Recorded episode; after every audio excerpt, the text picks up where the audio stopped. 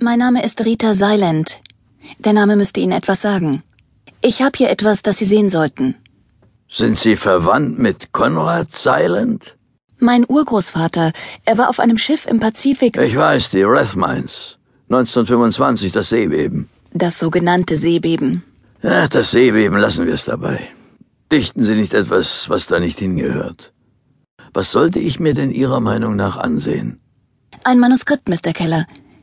Sie sind Wissenschaftsjournalist und haben einige bedeutende Artikel über ungeklärte Phänomene, insbesondere auf dem Meer, veröffentlicht.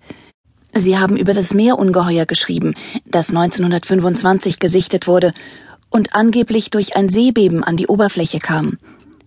Sie haben diese von offizieller Seite gegebene Darstellung immer bezweifelt, in mehreren Aufsätzen, in Fachzeitschriften und auch in einigen Büchern. Soweit korrekt. Was nun? Haben Sie schon einmal den Namen Francis Wayland Thurston gehört? Nein, sollte ich? Kennen Sie die Nachforschungen des Inspektor Legras vom Beginn des 20. Jahrhunderts? Durchaus nicht. Wie geht's denn nun weiter? Mr. Thurston hat mich kurz vor seinem Tod kennengelernt und adoptiert. Er starb vor zwei Wochen in einem Heim in der Nähe von Boston. Ich habe seinen Nachlass gesichtet und habe ein Manuskript gefunden, von dem ich glaube, dass es bei Ihnen aus den erwähnten Gründen am besten aufgehoben ist. Ist das Gefühl, Empfänger einer Gedankenübertragung zu sein, ein Garant für die Wahrheit der Gedanken? Zeigen Sie mal her.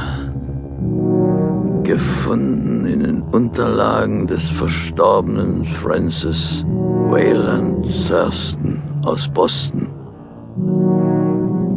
Ich denke, die größte Gnade, die dem menschlichen Geist zuteil werden kann, ist die Unfähigkeit, seine Inhalte miteinander in Beziehung zu setzen. Wir leben auf einer geruhsamen Insel des Unwissens, eingebettet in schwarze Meere der Unendlichkeit. Und es ist uns nicht gegeben, diese weit zu bereisen. Die sich voneinander entfernenden Wissenschaften haben uns bislang wenig gekümmert.